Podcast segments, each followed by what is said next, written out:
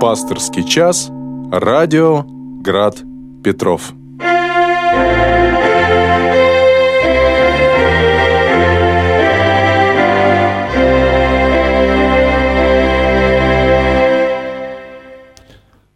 Добрый вечер, дорогие радиослушатели. В эфире программа «Пасторский час». Сегодня у микрофона протерей Дмитрий Дашевский, настоятель князь Владимирского храма поселка Лисинос. Напоминаю вам телефон прямого эфира 328 29 32. 328 29 32. Кроме того, э, можно задать вопрос на сайте нашей радиостанции град-дефис петров.ру э, и э, еще по этому же самому телефону, ну, в WhatsApp 328 29 32 с кодом города 812. Также можно, э, наше вещание распространяется в YouTube, э, там тоже можно задать вопрос. Вот, итак, вот несколько вариантов. Буду ждать ваших вопросов, а пока их еще не возникло, а, напоминаю, что сегодня церковь празднует День усекновения а, главы Иоанна Крестителя. А, это а, один из таких крупных христианских праздников. Основание этого праздника мы видим с вами в Евангелии от Матфея, в Евангелии от Марка. И вот сегодня те, кто вас, из вас был на литургии, наверное, слышали евангельское повествование от Марка, которое находится а, в шестой главе Евангелия от Марка, с 14 стиха, как вот происходило. Это было уже в то время, когда Господь был на проповеди, а Иоанн Креститель уступил ему свое место проповеди, и Э, э, часть учеников отошли к Господу. И вот э, Креститель уже в это время был в тени, э, заключен Иродом, четверовластником, в темницу, потому что об, обличал его в деянии, которое не, не э, было неприемлемо для царя, а именно то, что он взял себе в жены а, свою невестку, жену своего брата Филиппа.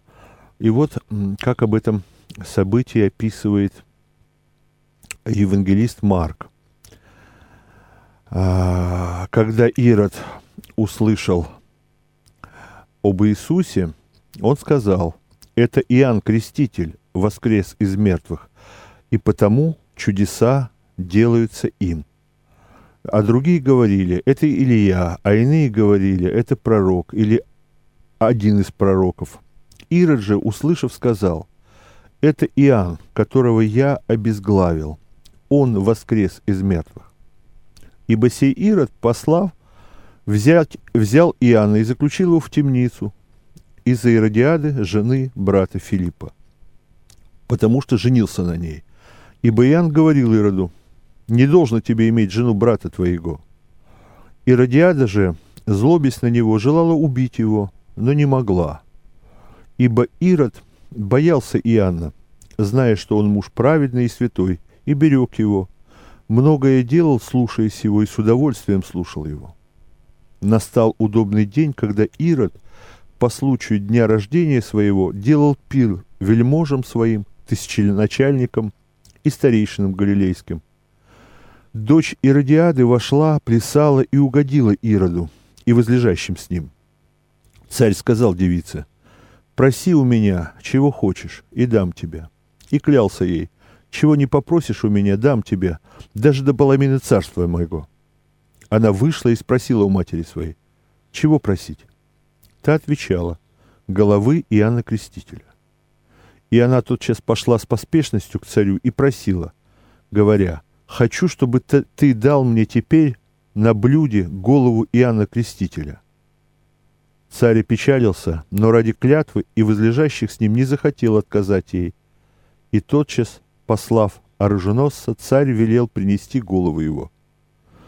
Он пошел, отсек ему голову в темнице и принес голову на блюде и отдал ее девице, а девица отдала матери своей. Ученики его, то есть Иоанна, услышав, пришли и взяли тело его и положили его в гробе. И собрались апостолы к Иисусу и рассказали ему все, что сделали и чему научили. Вот так описывает евангелист Марк. Что мы видим из этого евангельского отрывка? Во-первых, а, мы видим, что в самом начале этого фрагмента евангельского у Ирода а, есть некоторое чувство вины. И когда он услышал слухи, рассказываемые ему, очевидно, придворными, он твердо сказал, чувствуя за собой вину в смерти Иоанна Крестителя, что это никто иной, как Иоанн Креститель, который воскрес из мертвых. Некоторые его убеждали, что это может быть Илья, потому что э, народ ждал второго, было в, иудейском предании э, такая его часть, что, которая говорила о том, что Илья должен прийти э, перед пришествием Мессии. Или кто-то из пророков. Но Ирод твердил, это Иоанн, которого я обезглавил. Именно он воскрес из мертвых. А дальше евангелист Марк э, повествует нам уже о, собственно, причинах э, заключения э, под стражу Иоанна, что это случилось из-за его обличения. А, то, что пророки Израиля обличали правителей, это было э, не редкостью. Вчера на всеночном день, если кто-то был, наверное, а, слышал, что в каноне, а, посвященном этому празднику, а, церковь ассоциирует Иоанна Крестителя с Ильей, подобно тому, как Илья Фисвитинин, да, тот самый пророк Илья, взят, который был взят живым на небо, он тоже обличал царя Израиля, Ахава. И тоже у него была а, жена нечестивая Иезавель, которая люто э, ненавидела Илью пророка. Именно за его, из-за его обличений.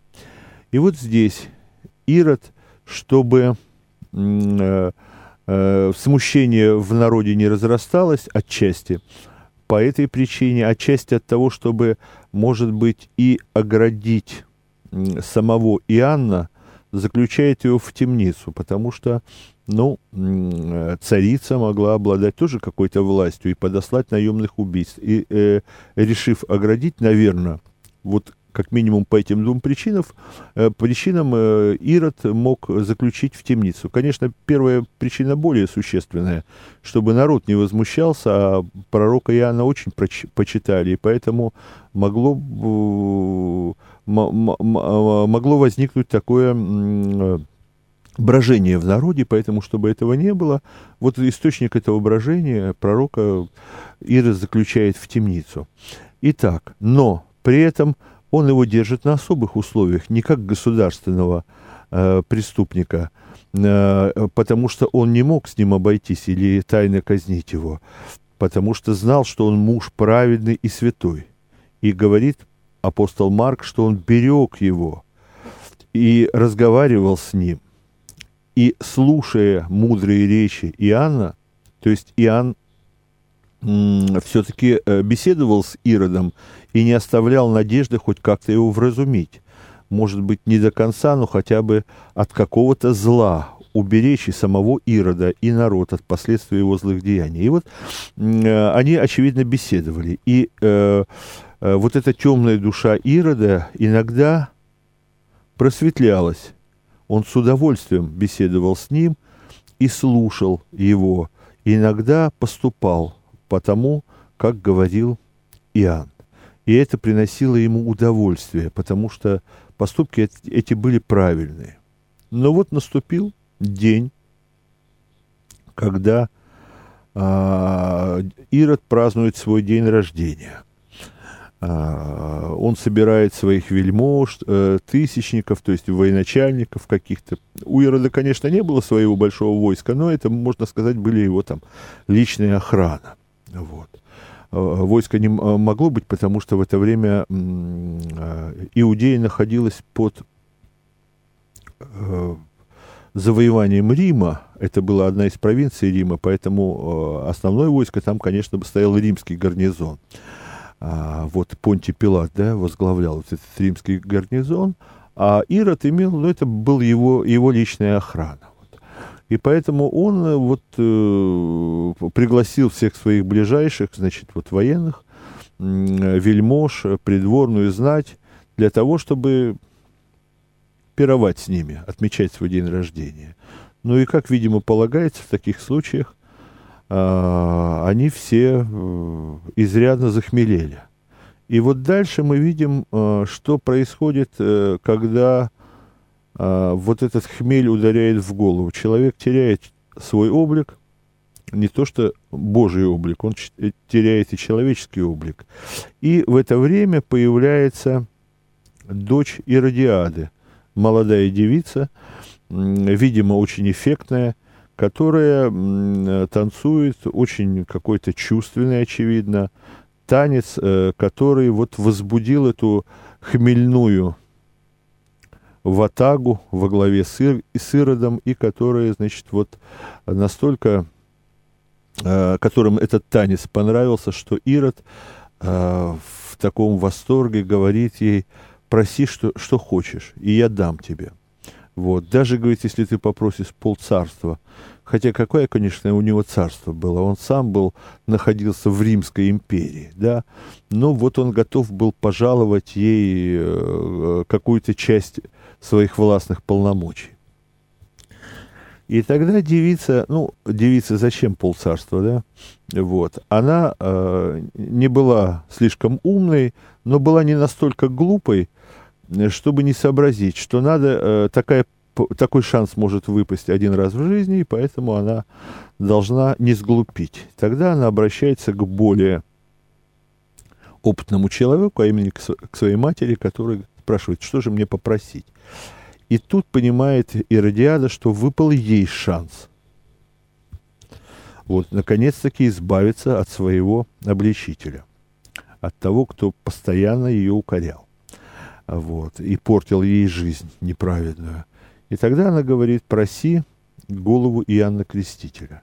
Она не просит ни власти, у нее, видимо, власти и так хватало над Иродом, но она просит именно вот устранить а, причину ее беспокойств. И тогда говорит, проси голову Иоанна Крестителя.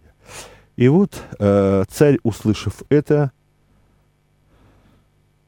сразу помрачнел – но не мог отказать, потому что были свидетели. Если бы этот разговор, может, происходил бы среди троих человек, он бы еще мог бы э, как-то выкрутиться, а когда были свидетели, его вельможи, его придворные, потерять свой авторитет и так невысокий э, среди своих вот подчиненных он не мог.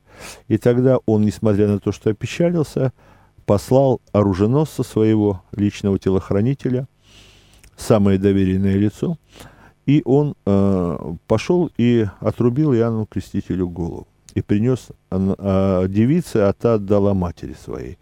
И вот э, так закончилась э, жизнь последнего пророка, о котором сам Христос сказал, что Иоанн Креститель э, это самый великий, рожденный женами, нет больше его. Итак, напоминаю вам телефон прямого эфира 328 29 32. 328 29 32. Так, у нас, похоже, появился вопрос. Есть, да? Прекрасно. Здравствуйте. Здравствуйте, отец Дмитрий.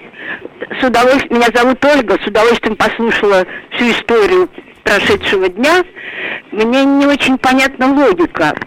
Э, дело в том, что пасторский час начинается в то время, когда прошли во всех храмах уже утренние. В частности, я побывала в Устежуре. Всеночное бдение, посвященное Александру Невскому. Всех поздравляю с уже наступившим праздником.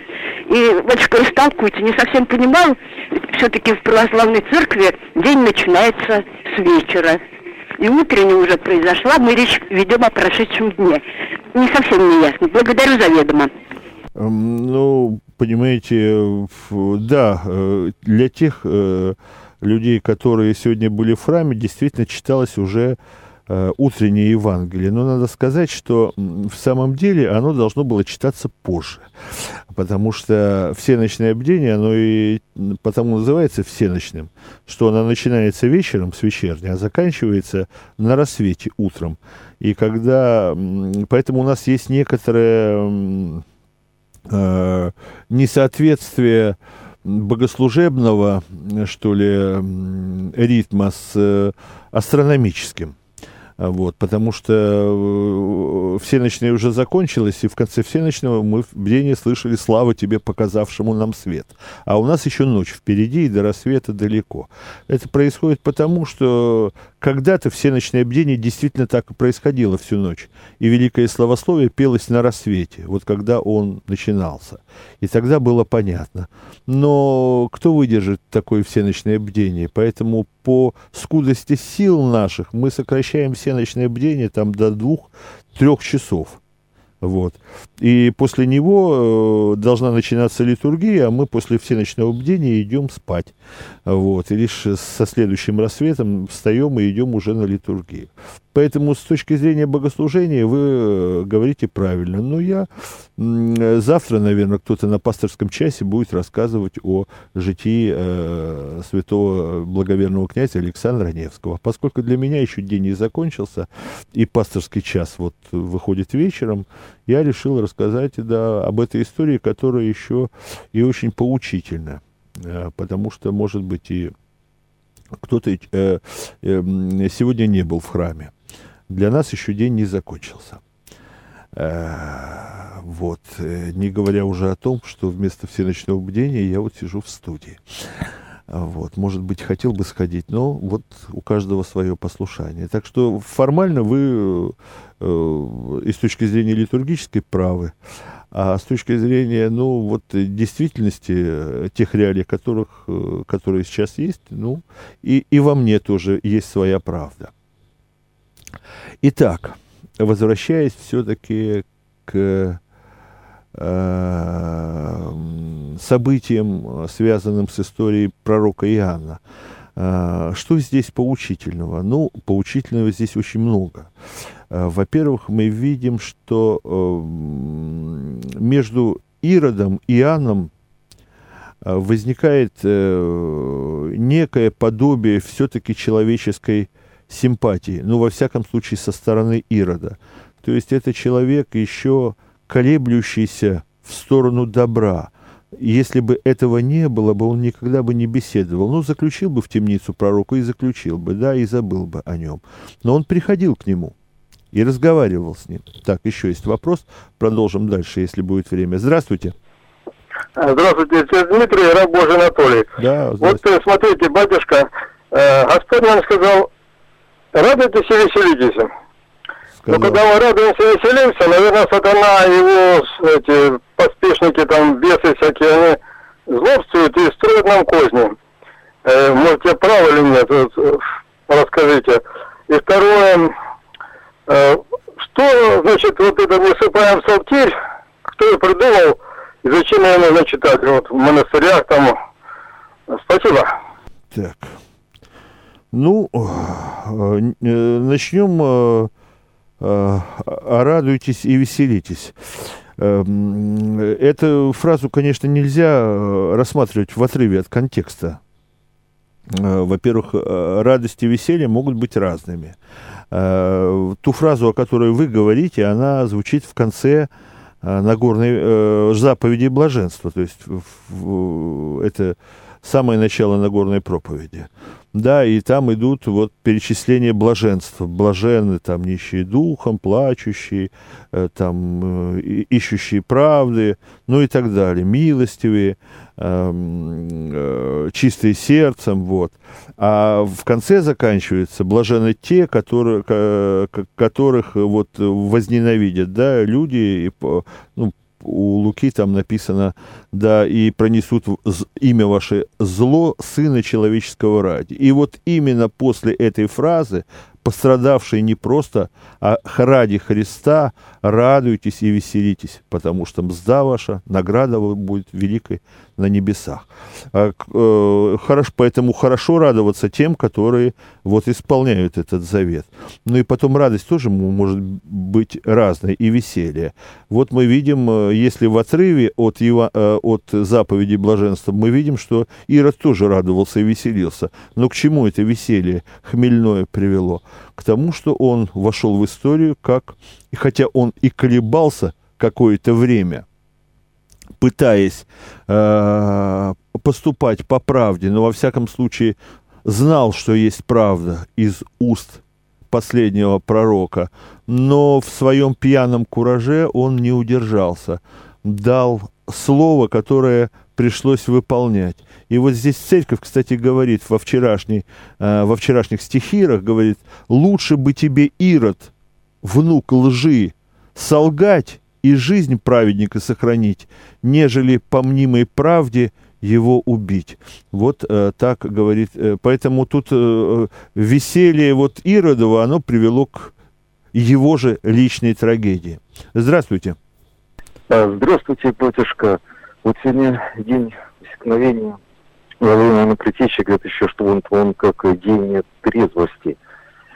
И, э, знаете, я вот подумал, что ведь иногда легкомысленно вот относимся к этому, подумаешь там, немножечко там выпил, настроение подняло, еще чуть-чуть, еще, и вроде ничего страшного, и забываем о том, что какие катастрофические последствия, что это бедой кончается сколько. И дети даже, они смотрят, на сами ничего страшного, взрослые отмечают. Потом дети это все впитывают, берут пример. И вот насколько вот это вот э, пагубно, чтобы от нее вот взять и отказаться, или вот как Господь сказал, что немножко, да, вот вина может быть ну, веселить душу, если совсем чуть-чуть. Но чтобы это мера была, и чтобы ни в коем случае э, не было излишеств никаких. Вот, ну что вы скажете? Спасибо. Ну что я скажу, тут с этим поспорить сложно.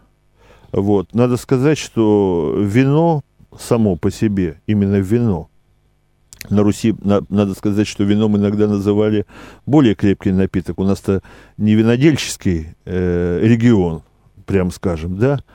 Э, вино-то у нас не делали, но во всяком случае на Руси. Вот, поэтому это был более крепкий напиток, и вином называли то, что мы сейчас называем водку. Вот. А, само, а вот как раз-таки в, в южных э, странах, да, в Греции, откуда пришел к нам устав, или Палестина, а, вино – это то самое вино, это виноградный напиток, который мы используем в том числе и для Евхаристии.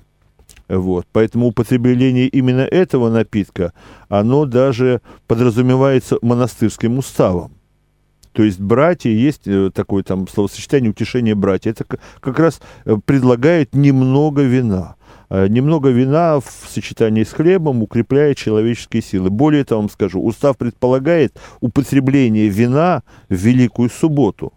Освещается хлеб и вино, подразумевая, что всю неделю братья очень строго постилось, всю Страстную Седмицу, и вот в преддверии Пасхи там не разрешается елей, но разрешается э, немного вина и хлеб для того, чтобы были силы вот отслужить пасхальную службу, да. Да и сама суббота тоже она такая очень насыщенная и э, длинное богослужение. Поэтому э, само вино по себе никаким злом не является. Но беда-то наша в том, что мы любой э, продукт можем превратить во зло. Если ты не немножко, а множко будешь, и не вино, а водку заменишь, то, конечно, тогда получается все с, с точностью наоборот. Вместо, э, как говорит псалмопевец, вино веселит сердце человека, оно начинает помутнять человеческий разум. И поскольку вот эта история, э, которую я сегодня вам читал, евангельская, да, об Иоанне как раз-таки связана с тем, что это уже было не Э, для радости, а для помутнения рассудки, то есть э, компания просто Ирода перепилась, выражаясь современным языком, и в пьяном кураже началось вот то. А тут еще вошла красивая девица, очевидно, э, не совсем скромно одетая танцевала э, танец, и э, общество мужчин, разгоряченных вином и вот этими чувственными танцами, вот э, сработал такой спусковой крючок. Э, послышались ненужные клятвы. И э, царица воспользовалась этим. Надо сказать, что вообще, конечно, вот еще что очень важно. Да, обличающих пророков, почему церковь э, проводит прямую параллель между Иоанном и Ильей, оба они стали жертвами э, гнева царицы. И люто их ненавидели как раз-таки не цари, не Ахав ненавидел – э, Илью. Очевидно, он его недолюбливал, а люто его ненавидела Изавель. И особенно после того, как Илья на Кормильской горе уничтожил множество пророков Ваала. Ну, не, не он сам, а он народу, этот народ уничтожил, да, то есть, но он показал, вот причина ваших бед, вот эти вот язычники, которые вас направляют по ложному пути. Но Илья честно выиграл этот спор, он поставил два жертвенника, ну, вы помните, в, книге, в, э, в четвертой книге царств, да, это описывается, вот. И после того, как огонь с неба сошел именно на жертву Ильи, а не на жертвенник Ваалу, тогда стало очевидно, где правда. И тогда Илья воспользовался этим, и, конечно, он сказал, вот, и народ перебил этих, значит, ложных пророков. После этого э, царица Изавель э, воспылала особенной ненавистью и желала убить. Так что пришлось э, Илье Пророку бежать из города и находиться какое-то время в пустыне, где, помните, ворон приносил ему хлеб. Ну, в общем, эта история достаточно известная, я думаю, многие о нем слышали. Но Илья все-таки не был убит, он взят был живым на небо, Господь сохранил, потому что Илья нужен был Израилю, а Иоанн Предтеча пал э, вот э, э, жертвой, если сказать человеческим языком, вот этого самого пьяного куража. И вот почему в этот день э, церковь э, говорит о том, что о необходимости воздержания.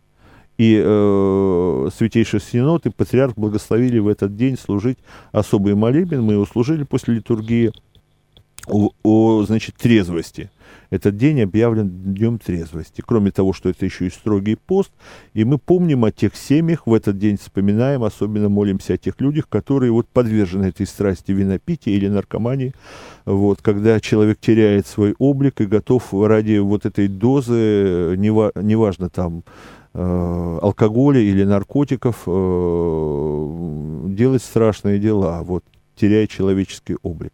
И об этих людях в этот день, особенно церковь, особенно усердно молится, вспоминая вот э, память пророка Иоанна.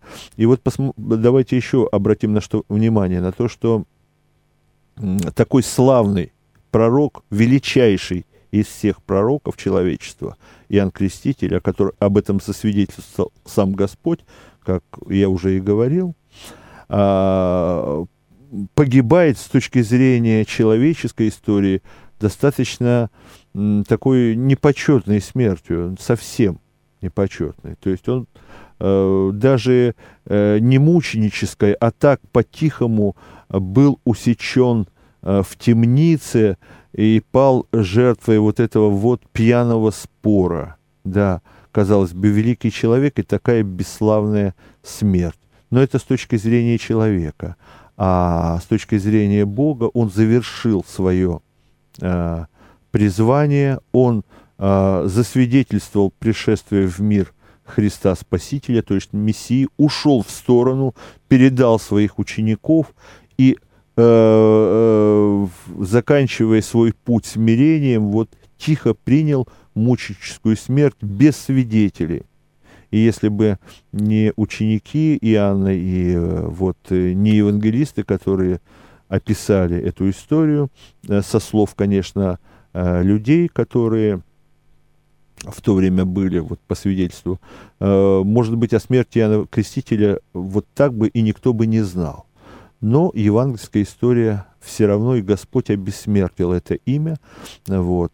Э, и отсюда мораль. Э, не всякий человек, вот великий, оказывается вот такой, у него почетная смерть, да, и пусть это многих не смущает. А, вот э, такова, такова, э, э, такова была смерть Иоанна Крестителя, и он проявил свое смирение, можно сказать, вот до смерти, да, ушел так вот в, без, в безвестность, по-человечески, бесславно. Но ему слава была и ни к чему. Он выполнил свою миссию, и сознанием, осознанием выполненной миссии вот так отошел к Господу. Самое главное, что Господь принял его жизнь, и э, сам Христос засвидетельствовал о, о величии его подвига при жизни. А, вот тут задает э, Илья вопрос. Почему Христос не воскресил Иоанна?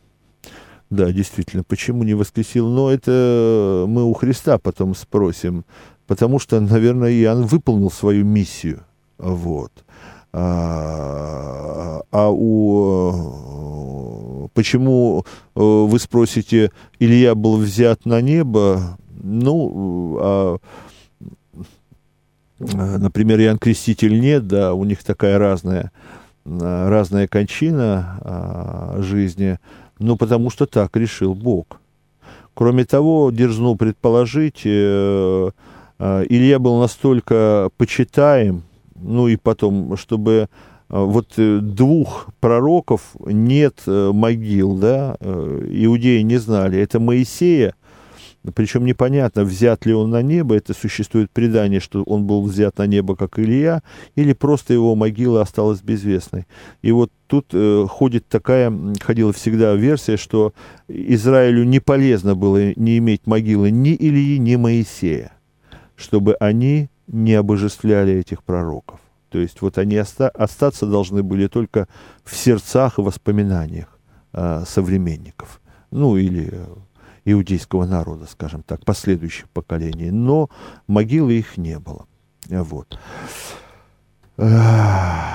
Итак, напоминаю, что у нас идет пасторский час. С вами у микрофона протерей Дмитрий Дашевский. Телефон у нас 328 29 32. 328 29 32. Можно задавать вопросы в WhatsApp а, так. Вот, э, пишет, что хотелось бы, чтобы постоянный слушатель был осторожнее с осуждением, с праздником Иоанна Предтечи. Так, как правильно относиться к памяти смертной? Если мы, э, если все мы отойдем в, в иной мир, иногда не столь хочется к чему-то стремиться. Э, ну, я не, не слышал осуждения, честно говоря, праздника. Вот. Э, вопрос был, осуждения э, нет. Потому что здесь еще возникает вопрос, почему мы считаем это праздником, если это, в общем, такая кончина, страшная казнь практически Яна Притечи. Разве можно из э, казни устраивать праздник? Но в христианстве все переворачивается, если учитывать, что это не просто, это с точки зрения человека иногда оказывается что-то позорным, но это момент перехода в вечность, да, мы э, говорим о том, что это не смерть, что это успение, это э, когда человек, э, момент перехода его к Богу, к Создателю, поэтому, а человеческая жизнь, она временная, поэтому э, все э, памяти святых мы празднуем именно в день их представления или мученической кончины, если это мученики, вот, а не в дни их рождения. Вот это принципиальное отличие христианства, э, христианского вероучения. Итак, э, ну вот вопросов я больше не вижу. А, что можно еще? А, да, был еще вопрос про неусыпаемую псалтирь. Откуда взялась э, традиция читать неусыпающую псалтирь э, в монастырях? И почему это э, делается, да? Ну, а, а чем же заниматься еще монахом, как не читать, не молиться, да? И поэтому в монастырях, где сильна такая молитвенная традиция, всегда есть вот э, такая молитва, когда э, читается все время, обновляется чтение псалтиря. Заканчивают э, 20-ю кафизму, начинают первую. И в, в кафизмах всегда между кафизмами там есть молитвы за живых и за усопших.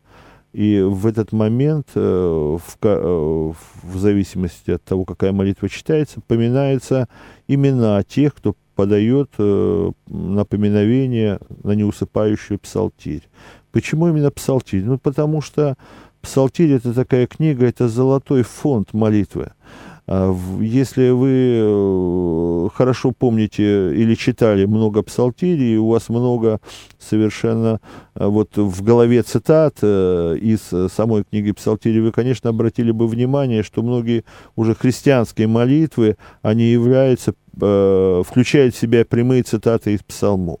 То же самое великое словословие, например. Там есть прямые цитаты из псалмов Давида.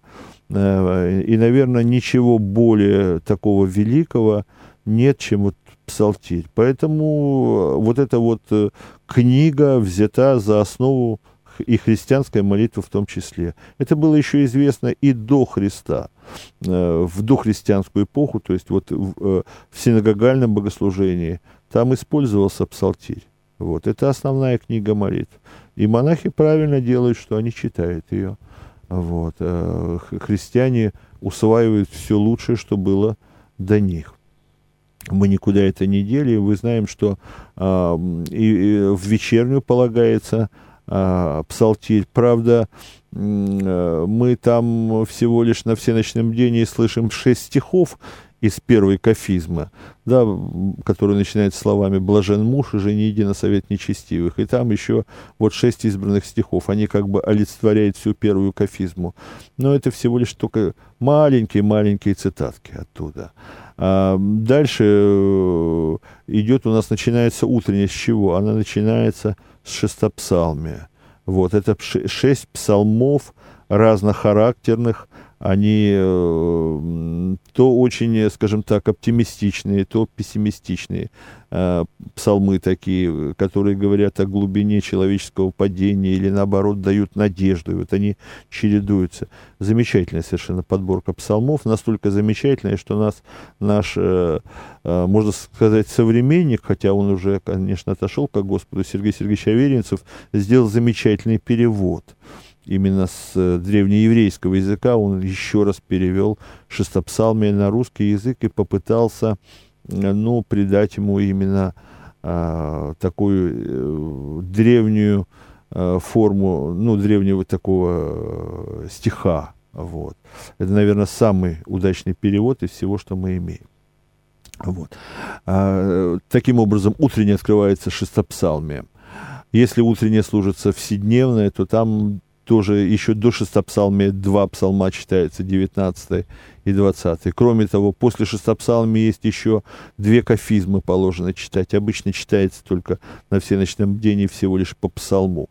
Но почему это делается? В монастырях это читается полностью, а в наших приходских храмах именно из, может быть, э, ну, э, милосердия к э, непривыкшим стоять слишком долго, все-таки надо понимать, что люди всю неделю работали, и мы это, священники, понимаем как раз-таки. Возлагать на людей бремена неудобоносимые мы не хотим. Поэтому мы, э, чтобы народ не пугать, э, читаем ну, в сокращенном виде. Шестопсалмы, конечно, не сокращаем, а кафизмы, они сокращены. Вот. Но в монастырях э, вот есть э, неусыпаемая псалтирь, я считаю это правильно. Кроме для, э, того, для меня вот это показатель, есть э, настоящий монастырь или нет. Если в монастыре не читается неусыпающая псалтирь, то, по-моему, это, ну, еще такой не полностью монастырь. Там же, где уже это дело поставлено, то есть есть монастырь не просто это э, какое-то крепкое э, крестьянское хозяйство, но еще и прежде всего э, собрание людей, которые объединены непрестанной молитвой. Конечно, они должны трудиться, чтобы обеспечивать себя, но они это этот труд не должен э, заменять молитву как говорили древние, да, ора и бора, молись и трудись. Так. Сейчас.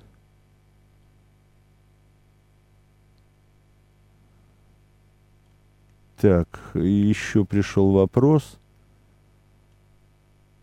Ага, вопросы на сайте Илья был совестью своего времени, а Иоанн Креститель совестью нашего времени. А совести можно отрубить голову, то есть не слушать ее и не подчиняться ей. Ну, не поспорю с этим, да. А, вот, а иногда хмель заглушает совесть. Он является тем же самым топором, который отсек голову Иоанну Крестителю, да. У человека просывается совесть, а он заливает ее вином или водкой. Вот, и таким образом э, эта совесть каждый раз убивается. А, какое время пребывания Адама в раю от момента создания до изгнания из рая? Не знаю, Юрий. Какой, нигде об этом не сказано. Сколько прошло времени? Может быть неделю, а может быть Адам до момента изгнания из рая ведь э, не знал ни болезни, ни, не старел. Это могло хоть тысячи лет, хоть тысячи лет пройти. Поэтому э, я могу только ссылаться на Библию, а Библия ничего, то есть книга бытия, бытия об этом ничего не знает. Так, еще Екатерина наша спрашивает, какой взгляд православного священника а какой, на, на взгляд православного священника, должна быть свадьба православного христианина. Недавно была на свадьбе. На свадьбе осталось неприятное впечатление. Как-то показалось неблагочестиво вообще а, для верующего человека принимать в таком участие. Очень вульгарная и громкая музыка, вызывающая тамада, Доводилось ли вам бывать на свадьбах, где не создается такое впечатление? Ну, вы знаете, я э, принимал участие в свадьбах только своих родственников. Э, э, почти, вот, уже не помню, когда я последний раз был на иных свадьбах. А, нет, бывал, конечно, бывал, но э, разной степени тягостности, вот, я понимаю, но, понимаете, когда у меня слишком тягостное, э, то немножко побыв там, я стараюсь оттуда уйти, когда это уже переходит, как мне кажется, какие-то не, э, ну, границы для меня, да, вот, потому что здесь приходится, потому что люди, которые приглашают тебя, они приглашают из э, уважения, и вот для них очень важно. Но на свадьбе собираются люди разные. Далеко не всегда там собираются такие практикующие христиане, у которых одна душа и одно, одно сердце, да, вот они к одному устремлены. Тогда со свадьбами все в порядке, тогда все чинно и благообразно. Я не говорю, что там она напоминает какие-то там поминки, но без вот излишне, излишеств. Вот. А если э, собираются разные люди, и христиане, практикующие христиане, нет, христианами называют себя все, вот, и все крещены, но когда собираются, скажем так, не практикующие христиане, да, вот, не церковные люди, конечно, там возможны разные вещи, поэтому, ну, А, но и родственники бывают тоже разные. Бывают родственники, вот не пойти нельзя, например, а придешь, и возникает вот для христианина тягостное впечатление. Ну, здесь вы должны для себя решить, насколько близкие вам родственники. Иногда, может быть, э, отключив мозг, э, какое-то время надо посидеть и проявить в этом смирение, чтобы не было потом э, в семье раздрая. Вот. Не всегда ведь приходится делать то, что, как вот тебе хочется. Иногда и в этом смирение проявляется. Но, конечно, не участвовать в, в пороке – это да когда, но когда уже переходит свадьба в неконтролируемую часть, э, тогда уже можно незаметно исчезнуть, по-моему. Вот. Поэтому христианин для себя всегда найдет э, выход. Кроме того, современные свадьбы, конечно, они еще это и иногда попытка родителей показать, что мы не хуже других, да, показать свой достаток. У молодежи тоже бывает вот э, свои штампы и стереотипы обязательно какой-нибудь, э, залезть в какую-нибудь колбасу, вот этот лимузин длинный, да, без него прям свадьбы никак. И каких-то, если люди побогаче, каких-нибудь известных людей или полуизвестных пригласить, чтобы сказать, а вот у него на свадьбе там пел тот-то, тот-то. Ну, это вопрос уже куража и кошелька. Вот. Иногда, когда человеку вот нечем, как бы, он выделяется вот таким способом, да, заявляет о себе. Э, ловит свое отражение в, в зеркале общества. Так что сами решайтесь. Я не очень, не часто бываю на свадьбах. В основном, я говорю, это были свадьбы моих родственников. И ну, пару раз свадьбы моих прихожан, где было, ну, более или менее все пристойно. Вот, э, где было общество христиан, если мы там э, что-то, ну, выходили где-то, общались отдельно, а молодежь там, ну, но все это все равно было в рамках э, приличия. А уж на такие неприличные меня не приглашают совсем. Поэтому мне как-то проще с этим обходиться. Но так не бывает, что если э, мир немножко скатывается, то нам тоже в белых перчатках, не испачкав их, или в белых э, платьях не походить. Да? Приходится все равно э, не изолироваться никак. Другое дело, что самим можно в этом не участвовать. Так что ищите а, какое-то разумное здесь. Дальше. Что у нас еще есть? Какие вопросы? Вот. Есть, а есть люди, которые покаются перед самой смертью? Они тоже спасутся. Но если покаются, точно спасутся.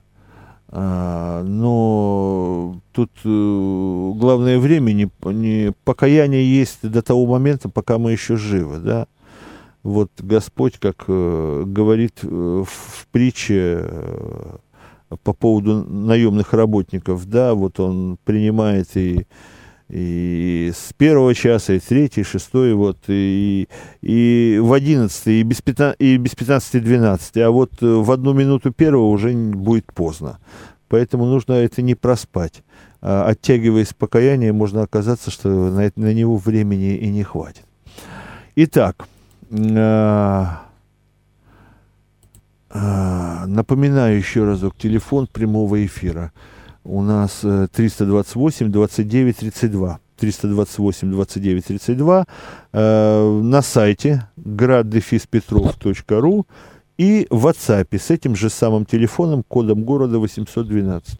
Здравствуйте, слушаю Здравствуйте, вас. меня Александр зовут. Как вы к критике относитесь? Критики? Да нормально, если она конструктивная. Вы знаете, э, вот Влад Туманов, я считаю, вот священник, да? Кто, кто, кто, кто, кто? Очень, э, очень динамично ведет программу. Он не затягивает ответ э, на вопрос. Вот если вы последуете этому примеру, будет очень продуктивно. Спасибо большое. Хорошо, я послушаю, последую, но дело в том, что вопросов нет. Вот, поэтому и приходится э, не, не быстро это делать, и, и, может быть, и я бы э, вопросов было больше, отвечал бы поживее. Но и качество вопросов тоже разное бывает как, как быть с этим-то. Вот. Поэтому приходится э, несколько оттягивать э, вопросы, потому что ну, мы будем сидеть тогда и молчать, и ждать, пока... Э, и, и евангельское чтение я читаю именно поэтому, потому что нужно с чего-то начать. Надеюсь, что вот сам евангельский отрывок может как-то людей зацепить. И возникнет вопрос именно по Евангелию. Некоторые вопросы вообще не приходится озвучивать, потому что э, как-то в эфире они либо слишком типичные, либо некорректные. Поэтому я не все читаю, что, э, что пишут в WhatsApp, потому что есть какие-то упреки, зачем о них говорить, ну и так далее. Итак, э, в эфире «Пасторский час», телефон эфира 328 29 32. 328 29 32. Не забывайте также, что можно послать свой э, вопрос по WhatsApp, можно э, в Град Петров э, написать на сайт. Так, вот еще один вопрос. А, вот, видите, э, на вкус и цвет товарищей нет. Пришла поддержка. Вот, отец Дмитрий, а, мне нравятся ваши ответы. Вот, Ольга, спасибо, Ольга. Но вы знаете, меня в самом деле не обижает, и те, кому не нравится.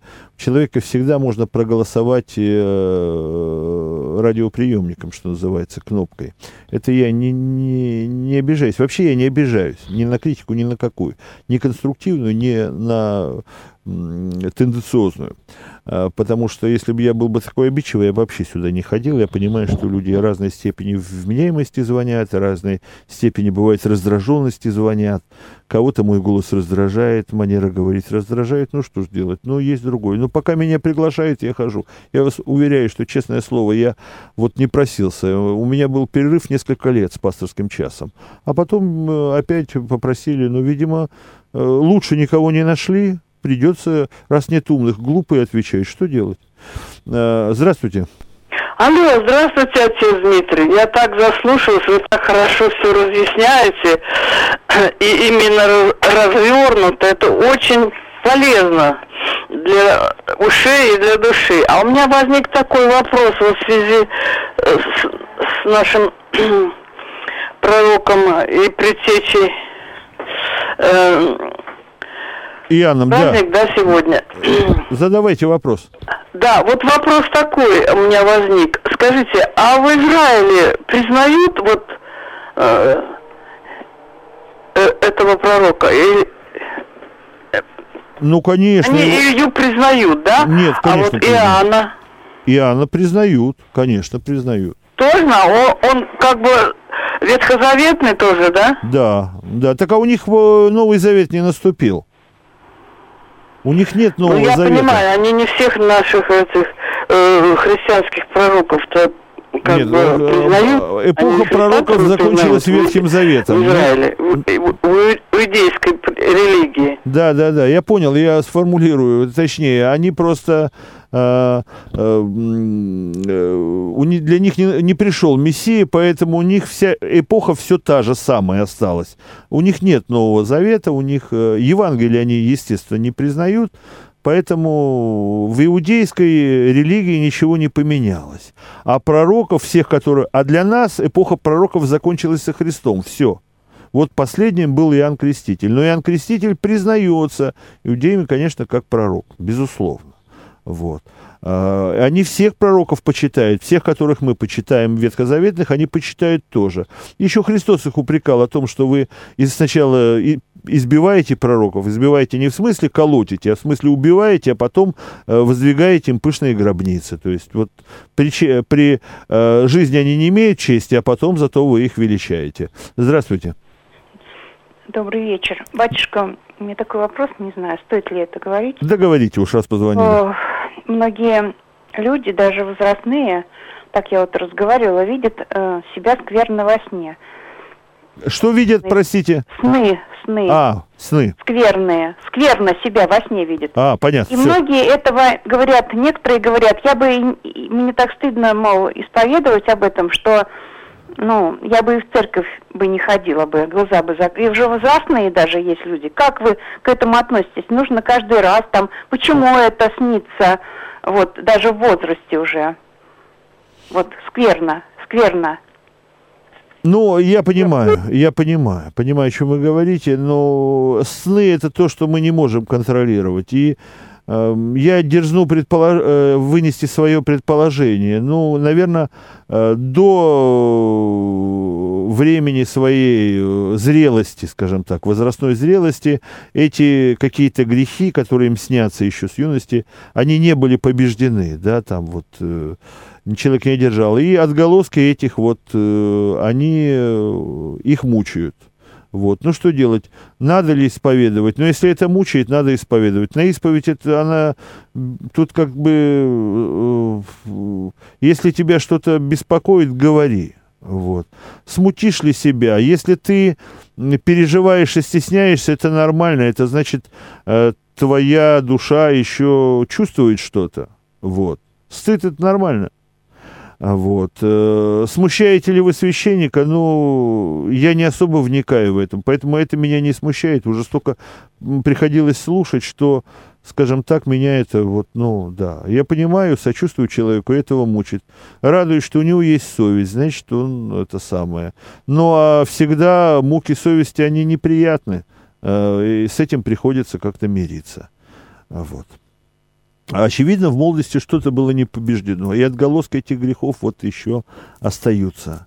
Вот. И об этом, ну, из того, что вот духовно-нравственная литература существует, пишут об этом. Вот, что это, это нормальное явление. Неприятное, но неизбежное иногда. Так что пусть это не беспокоит. А, в любом случае, из вас никто на исповеди ничего не вытаскивает. Ну, во всяком случае, я точно этого не делаю. Я не мыслю себя прокурором на исповеди. Вот.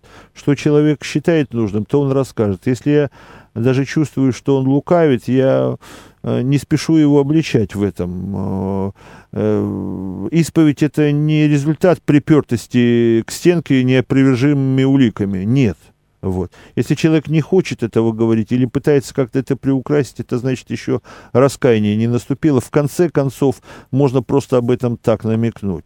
Но вы спрашивать, доказывать что-то, вот, это только вызовет скорее озлобление. Вот. Возвращаясь к сказанному, не бойтесь. Чувство стыда – это здоровое чувство, это нормально, это значит покаяние есть. Вот. Э, итак, э, вот последний вопрос у меня возник – так, ну, кто-то меня благодарит, кто-то кто-то мне, да, э, в любом случае принимаю критику, спасибо вам большое, хотя бы за активность, вот. Напоминаю, что сегодня в студии был протерей Дмитрий Дашевский, настоятель князь Владимирского храма, поселка Лисий Нос. До свидания, до новых встреч.